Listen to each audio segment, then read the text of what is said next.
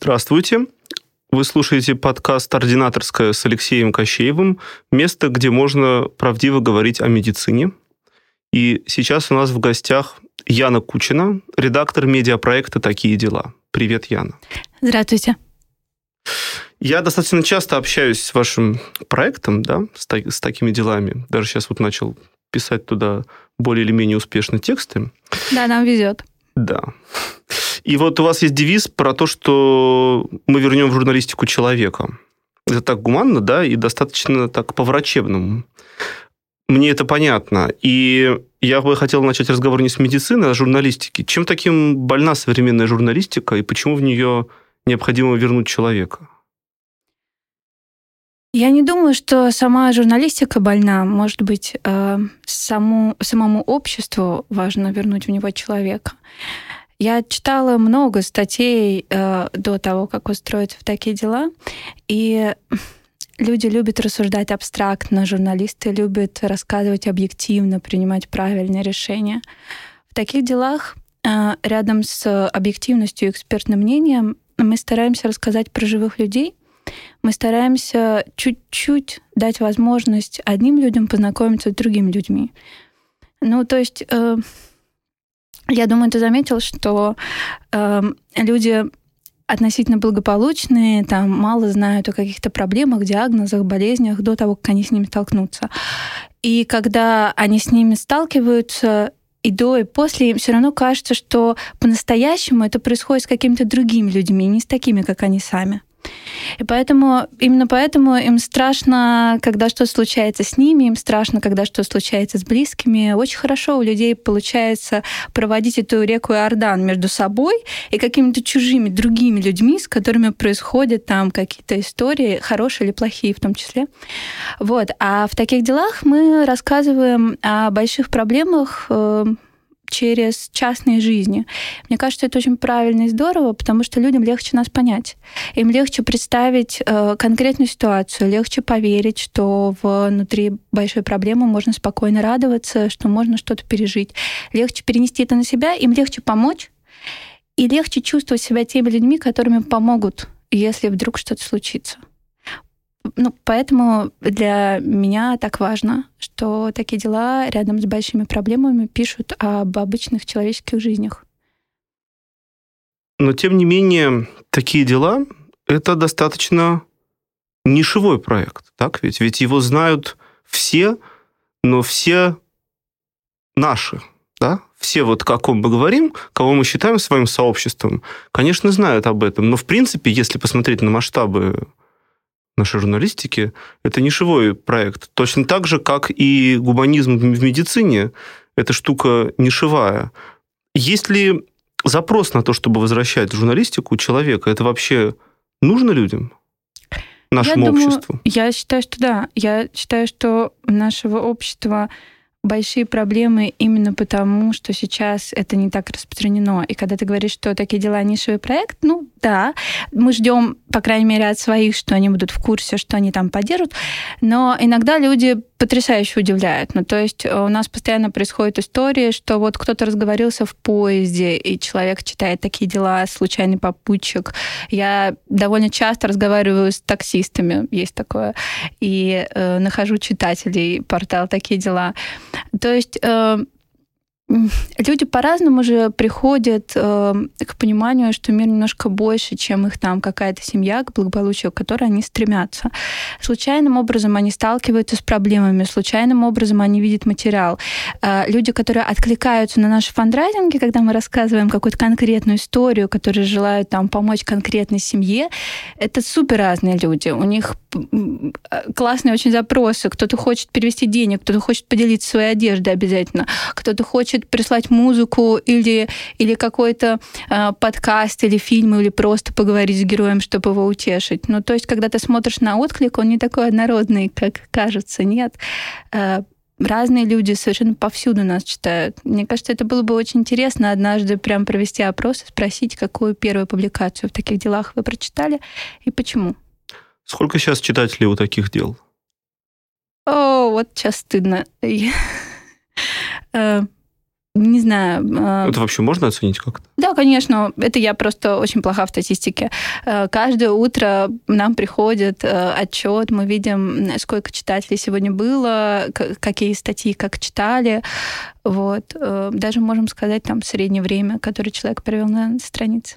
Много ли удается собрать денег больным людям, да, которые нуждаются в помощи?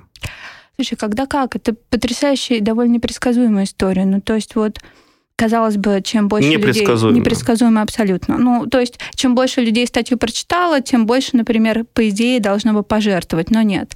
Ну, то есть, ни, почти никак не связано количество денег, которые жертвуют, количество читателей. Некоторые статьи хорошо читают. Бывает, что на некоторые кейсы просто жертвуют. Бывает, что приходит один человек и закрывает, например, сбор как бы своим пожертвованием на какого-нибудь маленького ребенка. Конечно, есть... Э, стандартные клише, и они, к сожалению, правдивы, да, легко дают на болеющих детей, которых можно вылечить полностью. То есть э, людям нравится думать, что вот перед тобой маленькое беззащитное существо, ты ему помог, и он в будущем, благодаря тебе, будет здоров. Это важно до конца. Э, тяжелее собрать на тех, кто, ну, как бы, кому, кого надо лечить, у кого нет шансов выздороветь, кто будет вот например, с каким-то хроническим заболеванием, еще тяжелее собирать на взрослых людей. Но все равно, а, мне кажется, плюс таких дел в том, что иногда находится история, просто история одного человека, который заставляет людей, которые не собирались, сочувствовать бездомным, сочувствовать эмигрантам, сочувствовать представлять себя все-таки на месте человека, да, которому некому некуда вернуться, потому что у него больше нет гражданства. И я не понимаю, как это сделать без живых историй. А, не понимаю, как включить эту эмпатию.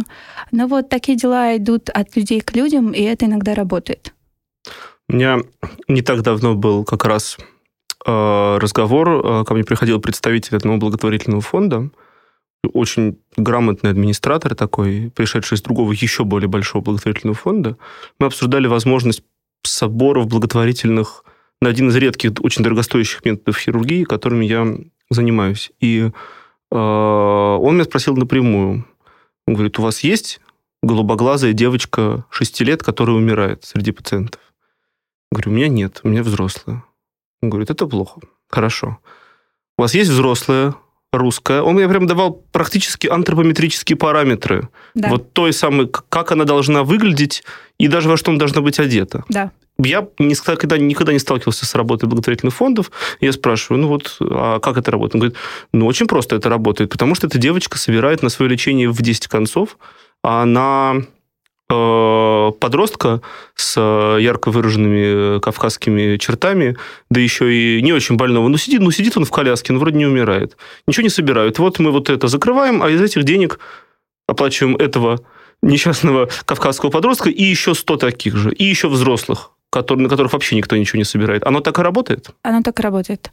А, более того, даже фонды предлагают ну, героев уже с учетом. Да? Они сами понимают, по опыту понимают. Это не то, что люди с самого начала как бы посмотрели статистику и выбрали. Нет. Обычно это бывает раз провели сбор, не собрала. Два провели сбор, не собрала. А вот на голубоглазую девочку собрала. И в какой-то момент как бы людям настолько важно просто закрыть их нужды, что они начи- начинается вот эта внутренняя цензура. И да, конечно, мы пытаемся с ней бороться, ну, хотим, вернее, с ней бороться. Мы в какой-то момент там придумываем какие-то другие проекты, когда ты проводишь просто фотосессию там всех э, воспитанников, э, не воспитанников, а подопечных, простите, угу. детского хосписа, да, что ты показываешь их всех, не только тех, на которых все время там собирают деньги по понятным причинам, но и всем, кому нужна помощь. Но это какая-то отдельная большая проблема, с которой надо работать. На очень очень простая мысль, что помощь нужна всем и не зависит а, то, а, достоин ли ты помощи, это вообще не вопрос. Это не должно быть вопросом. Помощи достоин любой человек. Но почему-то этой поднастройки у людей не стоит. А стоят какие-то другие поднастройки, которые не гадаешь. И когда мы ну, публикуем истории, э, нам приходит тысячи комментариев. Казалось бы, там есть темы, которые вообще сложные, да, ты ждешь каких-то страшных комментариев, Например? когда ну, не знаю, там, пишешь про людей, которые находятся в процессе смены пола, или там пишешь про ВИЧ-инфицированный наркоман, Да, такое. да, да. Ну, то есть Угу. ты как-то знаешь уже, что это сложная тема, и ты ждешь. Но, как ни странно, я вот сегодня перед тем, как к тебе ехать, как раз обсуждала это со своими коллегами. Как ни странно, мы получаем какое-то сумасшедшее количество комментариев на темы, про которые, казалось бы, все в порядке. Например, у нас был кейс про женщину, у которой умер ребенок в утробе. И, а у нее был, это был ребенок, он был от мужчины, который не был ее мужем. И там было какой-то шквал комментариев о том, что это все, ну, она это все заслужила. И, господи, ну, э, честно говоря, я бы в жизни не подумала, что может быть такая реакция, да, что люди встанут толпой и начнут судить за какой-то э, секс не брака, секс женатый мужчины, но нет. И это вот это невозможно угадать. Мы в каком-то смысле мы живем в каком-то своем внутреннем сообществе ковчеге. Нам кажется, что а, людей там уже за это вот точно не будут судить, но нет. Есть такое мнение о благотворительных фондах, э, и я как врач знаю, что э, многие мои врачи, коллеги, которых я знаю, они в той или иной степени поддерживают его. А Мнение это в самом его жестком виде звучит так. Благотворительные фонды вредны, потому что они протезируют функцию государства и дестимулируют его на помощь, э, ту помощь больным людям, которая, ну, в общем, гарантирована Конституцией, которую поменяют, или там какими-то подзаконными актами. Что бы ты могла ответить таким людям, которые думают так? Экономическое образование очень помогло бы. Мгм. А, ну, то есть... Это просто не так по факту. Это вообще не так. Это э, я не знаю, на какие теории они опираются, но чисто по опыту, если мы вспоминаем, как функционирует экономика, например, вообще развитие прогресса, мы вспомним, что изобретателями э, и какими-то новаторами чаще всего становятся небольшие компании, которые там продвигают изобретения, получают патенты, уже потом большие компании покупают это откатанное изобретение и внедряют в большое производство. Так работает в издательском бизнесе, так работает в IT, так работают какие-то, ну, бизнес вообще. Это, это в каком-то смысле нормально. Есть э, жесткие большие структуры, в которых тяжело внести изменения просто потому, что они большие. И есть как бы люди, которые собрались небольшой группой, у которых есть идея, которые прорабатывают и сами, извините, ходят по граблям и, и делают из продукта, который тяжело сделать, продукт, который сделать полегче, и только после этого он попадает в широкий оборот. Если мы смотрим на какие-то нововведения, которые появились там в обществе и в медицине, мы найдем массу примеров, когда это началось от деятельности небольшого благотворительного фонда. Так как, например, э, я совсем недавно смотрела о жизни первых людей на аппаратах ИВЛ, когда дома они жили. Больницам не приходило в голову задуматься о том, что человека можно перевести домой.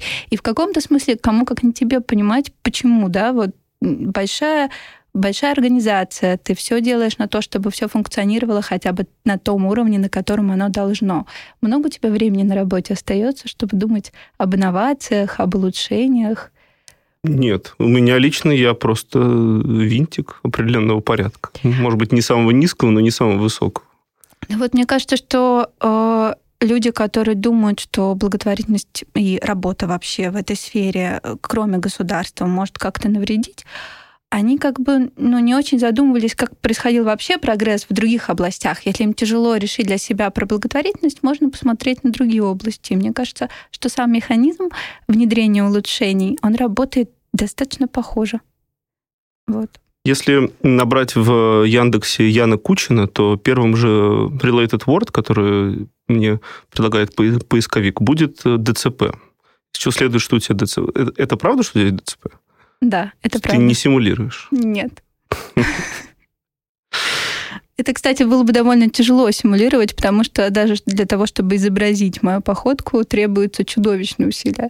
Когда физические терапевты пробуют, чтобы, значит, проникнуться и обнаружить С чем? проблемы. А, Ну, Перед они как бы, да, они хотят, значит, сами увидеть, с чем проблемы, вот изобразить, а потом, значит, э, дать э, точные рекомендации, как это исправить. И вот когда они пробуют это изобразить, им настолько тяжело, что они выдыхаются через 10 шагов. Вот, поэтому, если кто-то сможет это симулировать, у него охренительная физическая форма, можно брать на Олимпиаду сразу. Ты, наверное, самый известный человек, живущий с ДЦП в России. О, нет. А, Кто самый известный? Иман Бакаидов, конечно, известнее меня. А, Ваня, кроме ДЦП, еще и «Русалочка» не говорит. Он разработал а, программы для неговорящих э, людей и детей, Линка, и с их помощью люди могут общаться это такая более простая, скажем, версия того, что ты наверняка видел в заграничных э, больницах, когда человек выбирает там движениями пальцев или глаз из таблиц. Да, у нас это да. тоже есть. Вот, вот, он делал компьютерные программы. Так что Ваня гораздо популярнее. Почему э, людей так интересуют э, болезни. Э, я могу понять это в себе. Я человек профдеформированный, и даже сейчас, когда я... Я тут недавно наткнулся на свой семейный архив, и нашел свои, свое интервьюирование моей прабабушки, тогда еще живой, мне было лет 10 тогда, ну, спрашивал про нашу семью. Я интересуюсь историей семьи. Я, глядя на это интервьюирование, записанное мной, я понял, что половина моих опросов посвящена не истории семьи, а тому, кто чем болел, с какими симптомами, от чего скончался. Но, видимо, это я такой э, нездоровый. А вот почему почему все-таки, несмотря на то, что ты известна редакторской деятельностью, людей так привлекает вопрос того, что у тебя есть э, ДЦП, потому что эм, Потому что это что-то вроде каминг-аута, то, что ты совершила, что ты открыто говоришь, что у тебя ДЦП. Слушай, ну я могу рассказать, с чего я вообще решила, что Расскажи. пора как-то поговорить об этом. Потому что это, естественно, не то, о чем ты, в общем, хочешь разговаривать, это то, о чем ты хочешь забыть, потому что люди, которые, э, как это, с болезнью имеют э, не по своему выбору гораздо больше времени, чем они хотят, проводят, они, как мне кажется, просто хотят, чтобы это закончилось, и они, значит, здоровыми и счастливыми пошли, не вспоминали. Вот, и я довольно долго тоже так жила. А потом я пошла на курсы реабилитации, и надо понимать, что то есть ты уже пришел на курсы реабилитации, там какие-то люди, которые хотят заняться реабилитацией, там уже им не подошла вот эта стандартная там система России, да, то есть это еще какая-то выборка более-менее там а, просветленные, открытые. И вот эти прекрасные люди, у которых дети с ДЦП, они начали удивляться очень. Удивляться, что у меня есть работа. У меня на тот момент их было две или три, я ничего не успевала. Удивляться, что я встречаюсь с друзьями, они отводили меня в сторону и говорили, серьезно? И добил меня как совершенно дурацкий случай. В какой-то момент я пришла утром на занятие, и, значит, новоиспеченные потенциальные физические терапевты начали говорить, что ты сегодня вот хуже ходишь, прям видно, что хуже. Ну что ты, что такое? Не стараешься, наверное. А я в этот момент была с похмелья. И когда я сказала, как бы, что типа, ребят, ну, просто вчера был супер веселый вечер. Дело не в том, что мы как-то так не так вчера позанимались. Просто извините. Они посмеялись, а через час они спросили меня снова. И я поняла, что они мне не поверили. Они просто не поверили. И я подумала, господи, что такое? Вот они своих детей лечат, а ведь они даже не думают, получается, что у них там будут, не знаю, другие дети, семья, работа, три работы, текила по вечерам. Какой кошмар. Вот. И После этого я начала, э, я согласилась на предложение Росфонда э, и начала вести колонку.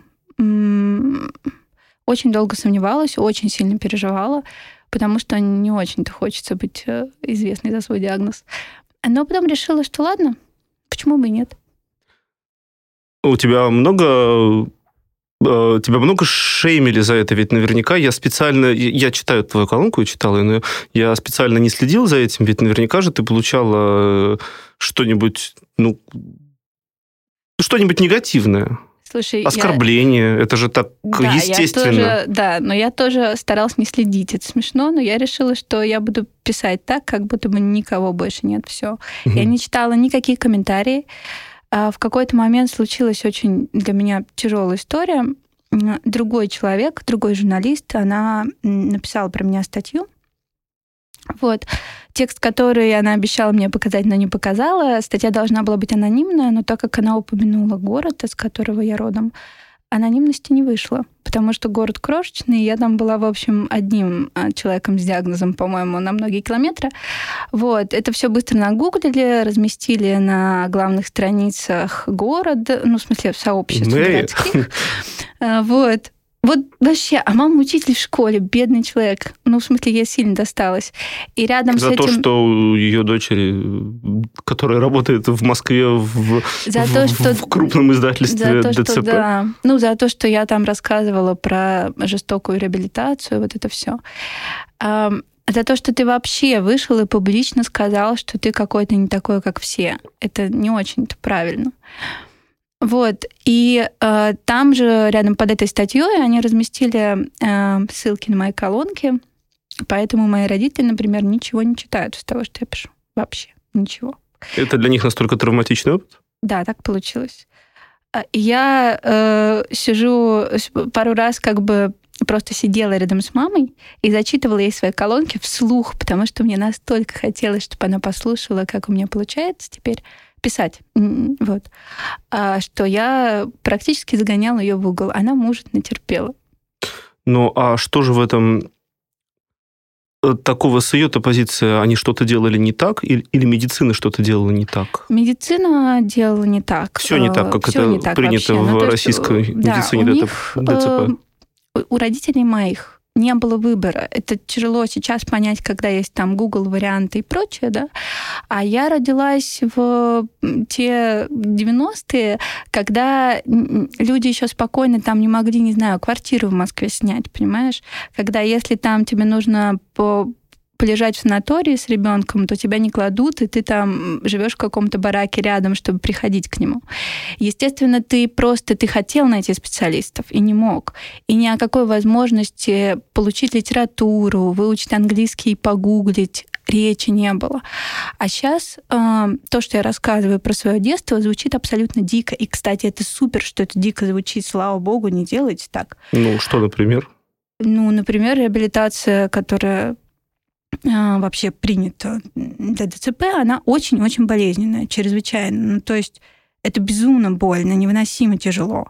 Э, после часа занятия ощущение, что тебя укачало в каком-то пригородном автобусе. Тебе больше не хочется ни учиться, ни играть, ни жить вообще. Ты такой сидишь и просто дышишь. Настолько физически тяжело это делать. Теперь, когда я уже сама занимаюсь своей реабилитацией, там пробую разные техники, я понимаю, что просто традиционно принятая система там, лечебной физкультуры подходит для спортсменов, возможно, но совершенно не подходит для людей с поражениями мозга. Она просто не работает. Вот. Э, я недавно писала об этом пост в Фейсбуке, и мне кажется, наконец-то я нашла метафору, которая подходит к объяснению ситуации. Вот все люди сидят, э, все люди едут э, по шоссе в машинах, и у тебя тоже есть машина, и ты как бы бесишься, что ты едешь как-то медленно, а все остальные такие счастливые довольные тебя обгоняют, но на самом деле ты свою машину руками толкаешь по дороге. И вся Э, система ЛФК, она, по сути, учит тебя руками толкать, а ты не знаешь просто, как двигаться, у тебя поражение головного мозга.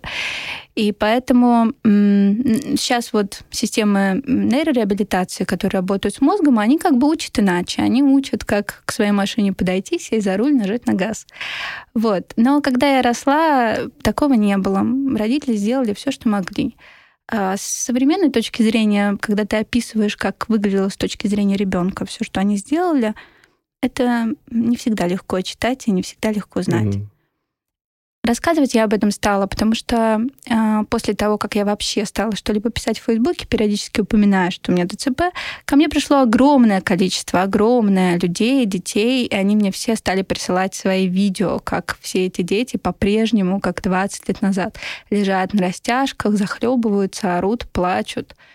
Вот. Я постоянно натыкалась на какие-то кейсы, когда взрослые люди сломали ребенку там ноги или руки, да, пытаясь растянуть и сделать так, чтобы коленочка была ровненькая, как у меня, и так далее. Я не занимаюсь лично ДЦП, ну, хирургией ДЦП, потому что существует определенная нейрохирургия ДЦП. Но поскольку я занимаюсь другой функциональной хирургией, там, хирургией боли, то я бываю на мероприятиях российских и международных бываю. И э, связанных с, функциональной нейрохирургией. И поскольку ДЦП и спастика тоже входят в интересы функциональной хирургии, то я э, много раз видел ситуации, когда на российский конгресс забредает какой-нибудь э, хирург или невролог-реабилитолог из Европы, и речь идет о разного рода ортопедических операциях, которые делали и продолжают делать в э, России, и многие коллеги из Европы они вообще не понимают, о чем идет речь, потому что вопрос о целесообразности или нецелесообразности этих операций в этих странах закрыт несколько десятилетий назад. Их не применяют, потому что э, те последствия, которые лечат этими операциями, это последствия некорректной реабилитации. Именно Скажи, так. как пациент, я все-таки не, ну, не пациент, а человек, живущий с, или как там это принято говорить по этой вашей этике. Да ладно, это продолжается, да? да? Это продолжается, да? Это продолжается. Я сама, в общем, неудачный эксперимент хирургов. Вот. Э, до сих пор не могу как Это звучит как, будто гомункул, в смысле неудачный... Да, хорошо бы, что-нибудь хорошее бы сделали. Неудачный эксперимент хирургов? Ну, да. неудачно, да. У меня самый как очень неудачный опыт. Но я вообще, чем, чем больше я изучаю этот вопрос, как, собственно, человек, который пытается о себе позаботиться просто, чем больше я просто не понимаю, каким образом мы пришли к тому, что операции нужны. Ну, то есть, когда ты смотришь в Википедию, когда ты смотришь в анатомический атлас, ты уже на этом этапе не понимаешь, почему нужно вот здесь вот разрезать сухожилия, подрезать, простите, подрезать сухожилия. Почему при том, что запрещены, ну, не запрещены, а есть ограничения на там замену тазобедренного сустава в обычном, у взрослых людей, если у них есть пастика. Почему рядом с этим э, процветает э, постоянные попытки как-то подкорректировать тазобедренный сустав и заковать этих детей, которые так не могут двигаться на полгода в гипс, при том, что тазобедренный сустав без осевой нагрузки, ну, в принципе, не мог сформироваться, и нормально. И в этот момент ты тоже откры... узнаешь это из Википедии. Вот. Но как-то вот я не понимаю. И, а так как я пишу, ко мне приходит огромное количество людей, присылают мне снимки, как будто я врач, спрашивают меня, вот, посмотрите там все. Что бы ты мне сказал через, ну, там, в большинстве случаев, через какое-то время они присылают тебе видео детей, которым точно так же, как тебе, все это надрезали, и ты на них смотришь э, и не знаешь, что с этим делать. Получается, получается, что тебе приходится немножко работать врачом, так? Ну, я пытаюсь не работать врачом, потому что неправильно. Ты сам знаешь, что это неправильно. Это я... неправильно, но да, когда нет э, другого человека, э, который в этом сведущий, я имею в виду, что я представляю себе, сколько людей пишут тебе действительно про себя или про своих детей. Ну, чаще про детей, наверное. Чаще Хорошо, детей, вот они пишут, и наверняка это все так. Яна, я живу в городе таком-то маленьком, э, значит, э, Что ребенок мне такой-то, да, вот, вот его, значит, там видео, там какой-нибудь трэш, нога за головой, что ты с ними делаешь? Самый, куда ты, куда ты их отправляешь? трэш это когда тебе присылают видео с классических растяжек, да, а ты все еще помнишь, на что это похоже. Это хуже, чем зубная боль без наркоза. Это хуже, чем все. Тебе кажется, что тебя сейчас уничтожат. Как это выглядит? Э, то есть это тебе на вертикальной а, поверхности, чтобы На вертикальной стал... поверхности тебя там кладут на живот, определенным образом связывают а, и тебе становится больно. С каждой минутой тебе все больше больно. Это геометрическая прогрессия. А, мозг реагирует на боль спастика. От спастики еще сильнее больно. А, выхода от этого нет. Растяжка не идет, потому что ты настолько напряжен от спастики, что ни о какой растяжке речи не идет, как я теперь понимаю. Но когда ты как бы, ну, ребенок там подросток, а вокруг тебя врачи, которые говорят, надо потерпеть, и нормально будет объем движения увеличить. Сходить хочешь, детей хочешь, держи. И ты как бы думаешь, что это ты виноват, терпеть не можешь. Но на самом деле это, ну, как бы кажется, что тебе наносит непоправимый урон. Организму кажется, что тебя убивают. Ну, в смысле, не убивают, наносят травму. Что надо вырываться, бежать и прочее. Все, что тебе э, приходится делать на этих растяжках, ты просто лежишь и пытаешься не вырываться, потому что если ты будешь вырываться, будет еще хуже. Ну, и так, типа, надо лежать полчаса. И когда мне присылают э, видео детей, которые лежат на этих растяжках и говорят, смотрите, вот это вот Митя, ему три года. Видите, как он старается? Уже типа час лежит. Вот тогда страшно. И что им делать? Что ты им предлагаешь сделать? Для начала развязать. А потом? А, Слушай, я... Э, это мой тупик, потому что я не знаю, куда отправлять. И я начинаю хотя бы там, ну, говорить про теорию, да, например, там ДЦП это поражение, поражение головного мозга. Ну он, и, он не и знает, как тоже. двигаться, да. Он не знает, он не, не старается. Дело не в том, что он не может. Дело не в том, что у него слабые мышцы. Дело в том, что он не знает. А, Вам нужно, нужно как-то его научить. Двигайтесь медленнее, двигайтесь э, объясняйте там, как это происходит. Пусть он играет с маленькими детьми и за ними повторяет вот этот вот цикл движения. Люди же не сразу встают, они сначала там учатся держать голову, там встают на четвереньки. Вот учите так. Я была бы, честно говоря, совершенно счастлива, если бы у нас был хоть какой-то центр реабилитации, в который я могла бы отправлять этих детей, этих людей, но я сама не могу. Ну, в смысле, я не вижу этого центра. Я иногда езжу куда-нибудь и смотрю, как все работает, но я не нашла ни одного места, в которое я хотела бы лечь сама пока. И поэтому я не могу отправить их. И я скидываем ссылки на англоязычные ресурсы. Мне кажется, что если хотя бы взрослые люди будут понимать, что, ну, что происходит, что проблемы там с головой условно, может быть, есть шанс, что они там, ну, не знаю, хотя бы воспитают этих детей, что вот у тебя не, с руками, ногами проблемы, да, а ты просто не знаешь. Попробуй помедленнее, попробуй еще раз, попробуй по-другому. Может быть, хоть так.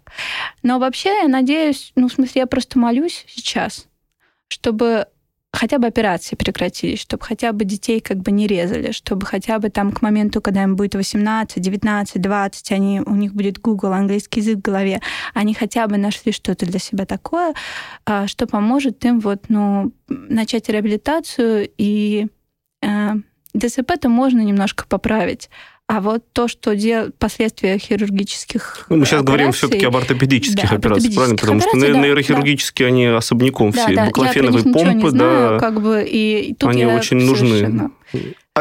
очень ну, не очень узкой, но некоторые категории людей с ДЦП нужны баклофеновые помпы, да, ты знаешь, что это Да, я знаю, что это, помп, но я- которые закачивают баклофен интратекально, то есть пространство, окружающее спиной мозг, для снижения спастики. Одна из, один из, одно из показаний к этим операциям это очень тяжелые формы детские ДЦП, когда даже уход за ребенком невозможен без снижения спастики. Да, это я знаю. И на это есть четкие ну, Да. как бы показания. К счастью, количество людей, или к несчастью, ну, в каком смысле к счастью, в каком-то к несчастью, количество людей, которые эти, эти операции делают в России, настолько невелико, что они все образованные, и они все понимают, что делают. Они не делают это просто так. Ну вот э, хирургическое отделение там профильной 18-й больницы, в которую я попала в свое время, Это детская больница, да? детская больница, да, а, там было довольно мало людей, которые детей, которые вообще были на колясках. Там, ну, там половина, как минимум, да, были дети, которые ходили на своих ногах и там над ними Делали операцию. делали операции, скажем так. Я просто надеюсь, что однажды это как-то поменяется. Если у меня будет план, как помочь этому поменяться, я, конечно, подключусь. Но пока я смотрю в бессилии на происходящее. И пока я просто разговариваю там с родителями, с детьми, отправляем какие-то ролики, советую им, ну, если у них нет возможности там реабилитации, заняться хотя бы плаванием, там, ипотерапией, посадить ребенка на велик, короче, двигаться. Хотя бы так. Кстати, как, как, как работает вот все-таки ипотерапия вот у этих Ох, на- я могу рассказать, как она на мне работает. Как она Не знаю, работает? как на, Я на- просто на занимался детях. одно время конным спортом, мне интересно. Здесь, то есть, все понятно, психологические штуки ясны. Нет, А в чем психологически- именно физическая вот основа? Почему она работает? Ну, смотри, вот э, у меня самая, одна из самых больших проблем, что я, в принципе, не понимаю, на что способно человеческое тело. Ну, то есть в как... я большую часть движений, которые ты просто делаешь, микродвижений, я просто их никогда как не то что делала. способно? Например, э, когда подходит дедлайн, твое человеческое тело способно на многое, насколько я знаю, да. Да. Вот. Но вот, например, там, что можно б- ногу как-то под определенным углом согнуть, что э, можно дотронуться одной стопой до другой стопы. Ну, я просто не представляла. Мне даже в голову в какой-то момент не приходило попробовать. Ну, то есть в детстве это не получилось, а потом как бы ты, тебе настолько тяжело двигать, делать движения, что ты делаешь там вот эти там 100-150, которые у тебя уже получаются, а какие-то другие ты просто больше никогда не пробуешь. И когда ты попадаешь, например, на лошадь, во-первых, у тебя не так много вариантов. Ты либо начинаешь двигаться иначе, либо ты падаешь. А мозг, он как бы очень быстро врубает все свои скрытые способности, когда впереди, в смысле, под тобой э, мчится песок. Очень страшно. Вот. Можно прям серьезно упасть уже? То есть, ну, ну, нет, я знаю, что можно серьезно упасть, да, слушай, но все-таки да. там же инструктор первое да. время хотя бы с тобой. Можно серьезно упасть, но а еще ты, у тебя уже проблемы с движением, ты привык себе не доверять, ты понимаешь, что в любой непонятной ситуации это другие не упадут, ты упадешь. Поэтому как бы, ну, на лошади ты, в общем, в опасности. Но даже при том, что лично я ни, ни разу не упала, у меня э, потрясающий инструктор, потрясающий конь, все идеально, но все равно как бы это очень страшно. В этот момент э, тело забывает, как оно двигалось раньше, и у него как бы ситуация экстренная. Оно вдруг начинает наконец-то пробовать разные разные новые способы двигаться. И все то, чему я, например, училась там на какой-то реабилитации, что так и не смогло встроиться в движение, мозг вспоминает сразу, потому что ему сейчас надо выжить здесь, на этой рысе. Вот. И а, в этом смысле совмещать вот эту вот нейрореабилитацию и вот эту классную двигательную активность на, на лошади, на скалодроме, в бассейне, это здорово. Почему именно лошадь? Здорово отдельно. Это дело в том, что нужно быть очень э, продвинутым физическим терапевтом, очень большим специалистом, чтобы начать накачивать мышцы э, в комплексе ну, как бы нигде, чтобы не перетянуло, нигде ты не переборщил, чтобы спастика там не вступила, где послабее. А лошадь, плавание и какие-то еще вещи ты накачиваешь тело одновременно все. У тебя работает как бы весь мышечный корсет. Тут меньше, меньше шансов себе навредить, несмотря на то, что, на то, как это опасно выглядит. Вот, ты как бы просто тренируешься. Если у тебя хорошая лошадь и хороший тренер, то это огромная польза потрясающая польза. Кроме того, лошадь такой горячий бок, и сразу чувствуешь ноги гораздо лучше когда ты начала говорить о том, почему ты стала писать о своей проблеме, заболевании, ситуации. То, ситуации, да. А, эм, то ты сказала, что ты пошла на реабилитацию и, а дальше вот это все. Но, значит, ты пошла все-таки на реабилитацию. В чем был твой запрос на реабилитацию? Почему ты решила? Ведь насколько я знаю, э, опять-таки, не работая специально с ДЦП, но видя людей с ортопедическими осложнениями ДЦП, видя людей со спастикой другого генеза, да и вообще с разными проблемами с движением другого генеза, я вижу, что большинство из этих людей ну, не большинство, но многие, особенно сталкиваясь с нашей системой, в общем-то, предпочитают не делать ничего. Не да. потому, что они плохие, а потому, что они осознают, насколько тяжелые усилия, насколько борьба с превосходящим противником им предстоит, что они предпочитают сказать, вот я живой, там, хожу как-то, ну и слава да, тебе, Господи. это инстинкт самосохранения, учитывая нашу систему. Я очень долгое время не могла даже зайти к стоматологу потому что ощущение а, вот это вот, когда, значит, ты, тебя госпитализировали человеком, который умел ходить, а выписали, который, не, который больше не умеет ходить, оно как бы остается с тобой навсегда. Речь идет об, о э, последствиях ортопедической да, это хирургии. я так в 14 лет в больнице полежала. И, в общем-то, после этого, в принципе, от врачей пытаешься держаться подальше какое-то время, что ни к чему хорошему не приводит, как мы понимаем. Но дело не в этом. Дело в том, что э, у меня в какой-то момент не было выбора, потому что у меня начались ухудшения я мне было так больно, что я перестала спать. Это меня не смутило. Когда я перестала спать, я стала хуже работать. Это меня смутило. И как бы я поняла, что я так очень долго не протяну, меня стало, я стала хуже двигаться, у меня стало сильнее спастика, и получилось так, что я больше не могла так удобно лечь на кровати, чтобы мне стал норм. Вот, и поэтому я поняла, что надо что-то делать. Сначала я пошла на йогу, к потрясающему мастеру, который, э, у которого э, первое образование было, собственно, медик-реабилитолог. Он был классный, но он жил в Одессе и до сих пор там живет. И поэтому как бы ходить к нему я не могла, и я стала искать что-то в Москве. И что-то нашла, и до сих пор я рядом там со своей реабилитацией, которая идет, я хожу там на какую-нибудь йогу иногда, я хожу на танцы иногда, я хожу э, заниматься на лошади, просто двигаюсь. Чем больше я двигаюсь, тем становится лучше. Сейчас я мечтаю, э, как я подсмотрела у голландцев очень забавный чертеж э, велосипеда.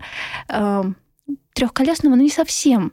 И собираюсь как бы попросить э, своих знакомых отлить мне потрясающий карбоновый велик, и буду дальше кататься. Но еще я думаю, что дело отчасти в моем характере, потому что всегда было ужасно обидно, что так вот получилось, что я как-то недостаточно хорошо двигаюсь. Это неудобно, ты не можешь делать кучу классных вещей, тебе продолжает их хотеться, потому что смириться — это не про тебя.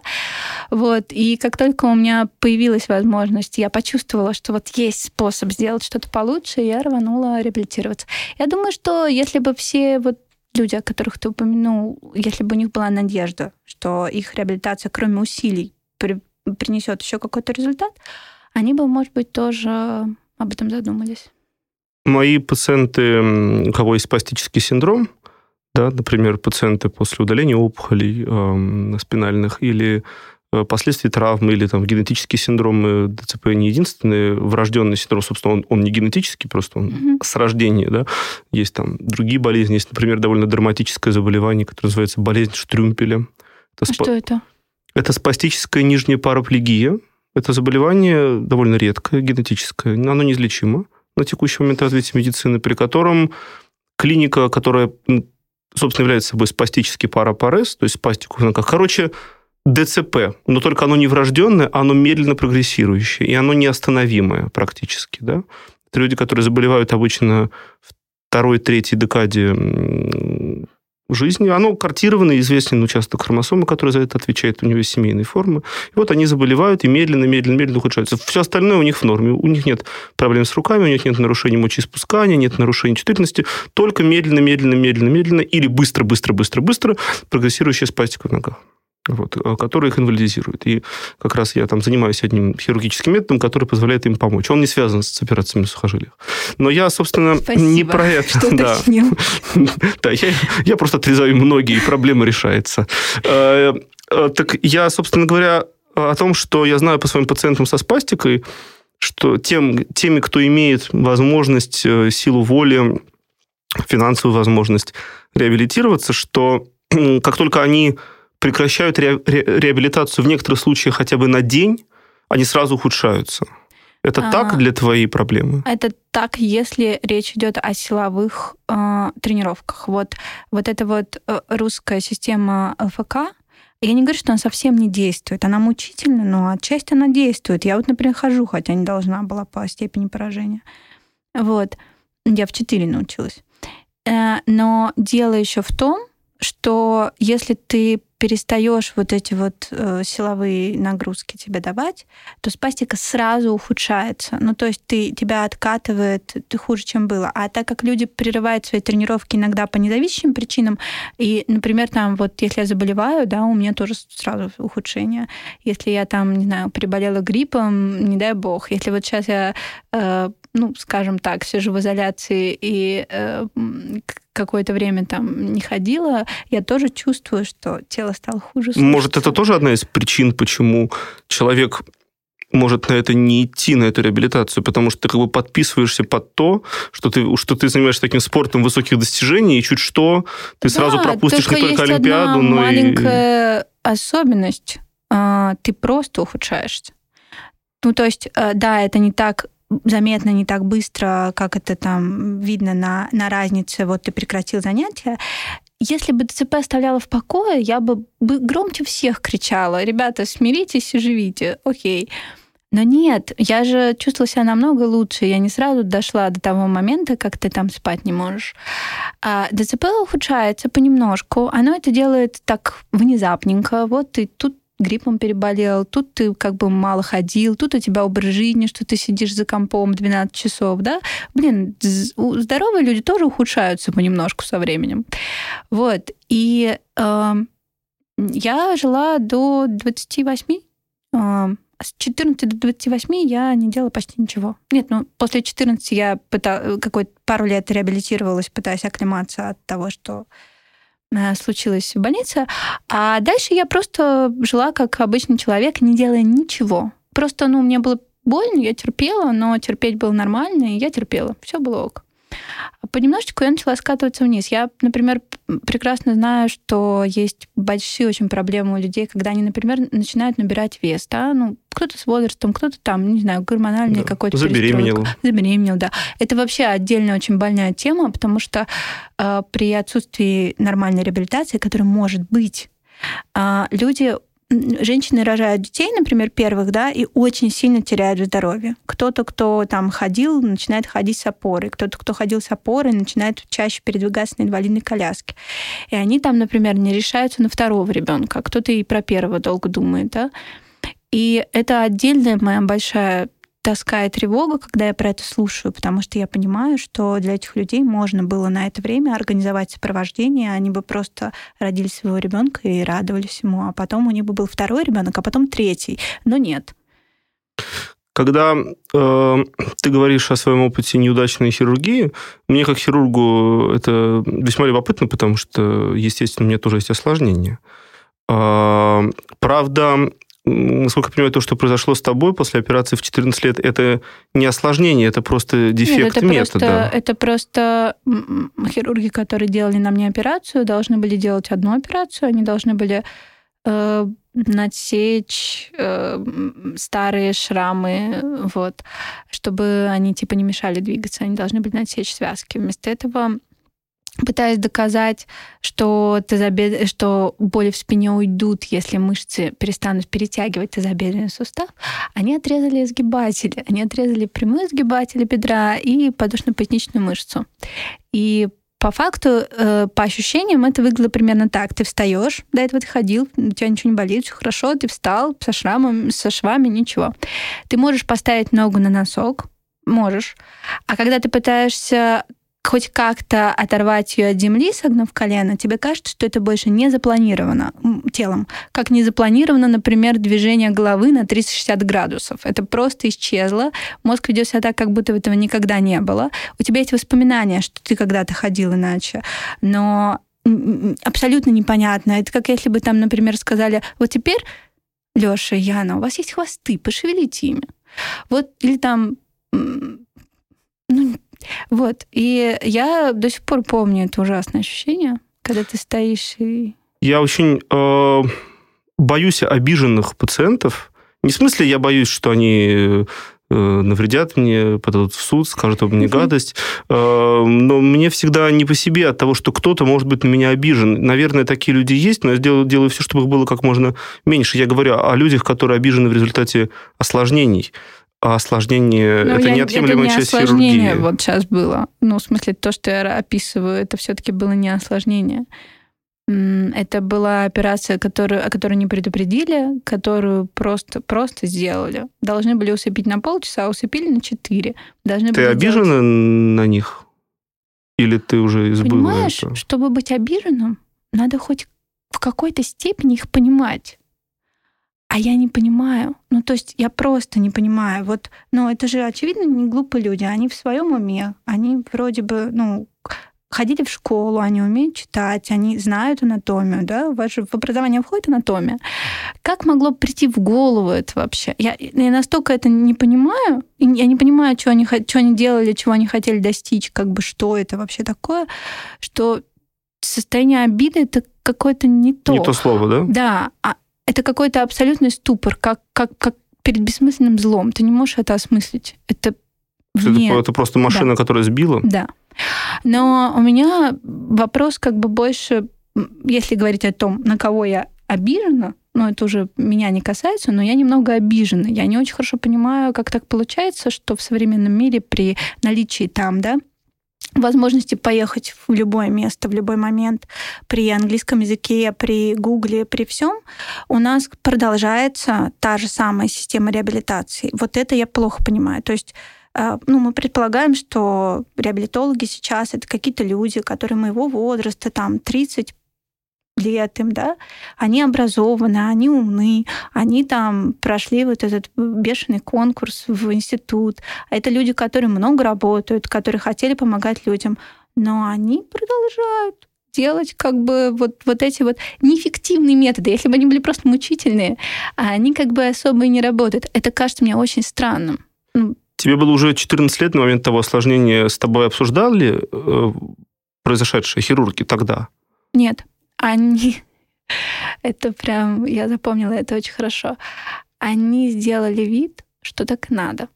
Они э, сделали вид, что я всегда так ходила. А я была человеком, который никогда не ходил с опорой, там ничего, да. Вот. А после операции я могла сдвинуться с места с хорошо, если двумя палками. Они сделали вид, что все в порядке, что так и должно быть. Они сказали, что типа, ну а чего, вы что, не можете ставить ноги руками на ступеньки? Можно же, можно же вот рукой поставить. Да как? Я не вот так. А я тебе покажу потом. Я научилась. Вот. И как бы жить-то можно? Чего, типа, какие претензии к нам?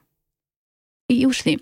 То есть они спустились в отделение, посмотрели, значит, на то, что сделали, а, пожали плечами, изобразили, как надо а, руками ставить ноги на ступени и растворились в небытие. Есть такая организация, называется Лига защиты прав пациентов. Э, так случается, что я с их эм, э, с президентом, с создателем этой ассоциации там несколько раз пересекался на э, эфирах на одном канале федеральном. Вот. И он исключительно вменяемый, очень умный человек. И он, в одном эфире он приводил такие интересные данные. Речь шла о, о, об исследованиях пациентов, чего хотят пациенты, хотели бы им, которые жалуются на осложнения. Mm-hmm. Да? А, причем это и российские, и нероссийские исследования. То есть берут группу вот этих пациентов, которые подали жалобу какую-нибудь. Суд подали там или что-нибудь. И, в общем, а, им задают вопрос, что, вот, что, что вы, значит, что бы вы хотели взамен. И а, меньшинство из этих пациентов хотят э, денег или извинений, и уж еще меньше хотят крови. Почти никто не хочет, чтобы этого врача лишили лицензии, посадили. Большинство хочет просто того, чтобы им объяснили случившееся и вообще дали трактовку. Большинство людей э, в известном смысле достаточно того, чтобы к ним отнеслись по-человечески. Э, может быть, проблема оказание помощи этим людям с ДЦП в том, что к ним еще не относятся по-человечески. Почему? Потому что слово ДЦП, это один из самых страшных мифов об этом, в этих трех буквах, э, заключается в том, что в сознании многих людей слово ДЦП означает вообще умственную отсталость. О, это так. Мне тоже поставили. Когда-то. Мозг же не развит. Вообще Как нет. мы можем видеть. Да и вообще, как бы, что это с тобой такое? Еще и женщина. Ты проклят. Да. Угу. Господь наказал. Что ты, ты сможешь сделать со всем этим, став Ты же, по сути, ты уже физический терапевт или ты будешь им когда-то скоро? Слушай, я сейчас не физический терапевт, и пока им не буду, потому что я учусь как бы на неофициальных курсах чисто для себя. А на мой взгляд, ну это уже идеология, но все равно, на мой взгляд, нужно получить официальное образование. Видимо, не в России, медицинское, видимо, не в России, окей, потому что здесь это ну, не преподают официально. А, и только тогда ты имеешь право заниматься с пациентами и работать в этой сфере. Я делать... Понятно, что я могу, у меня там иногда получается и сейчас. И мне достаточно тяжело смотреть на детей, которым я знаю уже, как помочь иногда. И тяжело отклонять запросы, а я почти делаю это, ну, хотя бы раз в неделю я это делаю. Вот, но что, я... Что отклонить запросы? Ну, ко мне же приходит Facebook и начинают просить, пожалуйста, вот пожалуйста, только с нами. Нам не важно, что у вас нет медицинского образования. Но вот мой ребенок, он боится, он, он больше не может э, зайти к врачам. Он начинает так орать, у него сразу температура, у него 39, он, он никого к себе не подпускает. А вот он на вас посмотрел, и, и ему как бы нормально. И им правда нормально. Потому что дети ко мне относятся как к своему биологическому виду. Они, они меня не боятся, они слушают что я говорю. Они хотят попробовать, потому что они уже устали смотреть на этих здоровых людей, да, за которыми невозможно повторить. Они это уже запомнили, что за ними невозможно повторить. Они даже не пытаются. А когда прихожу я и говорю, вот да, я знаю, это очень тяжело, это очень. Но вот мы сейчас попробуем, ты сейчас пробовал вот так, а мы сейчас попробуем вот так. А если у тебя не получится, ты только не плачь, потому что у меня еще пять способов, я тебе обещаю. Им, конечно, лучше. Я сама бы хотела, чтобы ко мне пришла такая девочка когда-то. Вот. Но при всем при этом, я думаю, что это в корне неправильно, да, говорить, что вот у меня классная история, э, еще как бы а еще мне не наплевать на ваших детей, а, а еще я хорошо улыбаюсь, поэтому я могу исполнять функции врача. Это неправильно. И поэтому, если я хочу работать физическим терапевтом, то мне надо вставать, уезжать, вероятно. Я не хочу уезжать, но я просто не, не нашла образование в России. В России не... же не учат на физических терапевтов. Да, а еще в России людям с поражением центральной нервной системы невозможно быть э, врачом. Меня не примут никуда. Я не имею права быть э, врачом, никаким психологом имею, не хочу. Ну, вот. зато редактора можешь иметь. Мне зато кажется, что редактор, могу... редактор может, может навредить больше, чем врач. Да? Я убежден в Это этом. после того, как я последний раз тебя отредактировала? Да. Вот, теперь у нас обиженные врачи рядом с обиженными Да, да, да. Осложнения же бывают не только у медицины, но и, но и, но и у работы редактора. Ну вот работа редактором ужасно, конечно, мне нравится, потому что это чуть-чуть похоже а, сборка пазлов, работа редактором, реставрация чего-то, а, физическая терапия с людьми. Ты берешь что-то, что можно делать лучше, и делаешь его лучше. Ты лечишь текст? Отчасти. Но чаще он меня. Ты долгое время работала в издательстве Livebook? Livebook. Да? Livebook, да. да. Livebook. Почему же Лив Live? А, у вас же было много медицинских книжек, Но около было медицинских. мало медицинских. Ну, в смысле, они появились, потому что я не могла перестать их читать. Вот-вот. Я так понимаю, что ведь это же во многом твое детище. Да, у нас это было очень смешно, потому что на все вопросы, какой портфель как бы в Livebook'е, надо было держать лицо как бы и пытаться объяснить какую-то внутреннюю логику. Внутренняя логика иногда была, но чаще не было, потому что чаще всего я ночами читала книги и мечтала издать конкретно вот эту. И мы как бы издавали ее тоже, вне зависимости от нашего издательского портфеля. Моими любимыми книгами все равно остаются та, которую переводил ты, про шарлатанство в медицине. Вот. И вторая книга про невероятный иммунитет. Мы назвали ее «Невероятный иммунитет». Она в оригинале называется «Beautiful Cure». Красивое лекарство, но мы решили, что это будет звучать как «Сейчас мы тебя исцелим», но нет. Вот. И эта книга про иммунитет — это моя большая любовь, потому что мне кажется, что она очень важна. Я особенно сейчас, как бы, как можно сейчас перестать думать про иммунитет. И вот сейчас я тоже все время думаю, что если бы можно было... Возможно, что когда я этот подкаст буду слушать, об этом уже перестанут думать. Возможно. Или просто, Или нек... просто некому. некому будет думать об иммунитете. Очень удачно. Завершая наш разговор, я... Э, ты рассказала о многом Э, что есть в, в, в жизни с твоей проблемой, что все-таки в этом худшее и что в этом лучшее, в том, что у тебя есть ДЦП? Есть ли в этом что-то лучшее? Есть. Это меня воспитывает. В том смысле, что меня как бы вот это вот постоянное ощущение там боли, беспомощности и прочему научило, что так бывает, что других людей нельзя за это судить, что все люди разные, я тоже узнала на своей шкуре. Что, а еще она меня научила сейчас, что есть надежда, потому что я часто очень вспоминаю, насколько было тяжело и, и больно. А, это невозможно забыть. Но это просто воспоминание. Для меня то, что у меня как бы сейчас получается чувствовать себя так, как я себя чувствую, прекрасно. Я понимаю, что в мире пандемия, но прекрасно. Вот. А, для меня это, конечно, история, что можно Сейчас это глупо прозвучит, но все равно, что можно вымолить себе чудо. Что можно всю жизнь, с самого детства, каждый, каждый день задавать вопрос. Я смогу вот это, я смогу вот это, ну, пожалуйста, пусть будет способ, я смогу вот это. И однажды как бы вырасти и найти себе какой-то способ и получить того, то, что, в общем, ты всегда хотел. Мне не важно, что это по-прежнему выглядит не очень нормотипично, но внутри кажется, мне кажется, что стало просто потрясающе хорошо. Как говорит э, поэт Тимур Кибиров после удачных высказываний, мне кажется, это тост. Спасибо. С нами была Яна Кучина, редактор медиапроекта «Такие дела».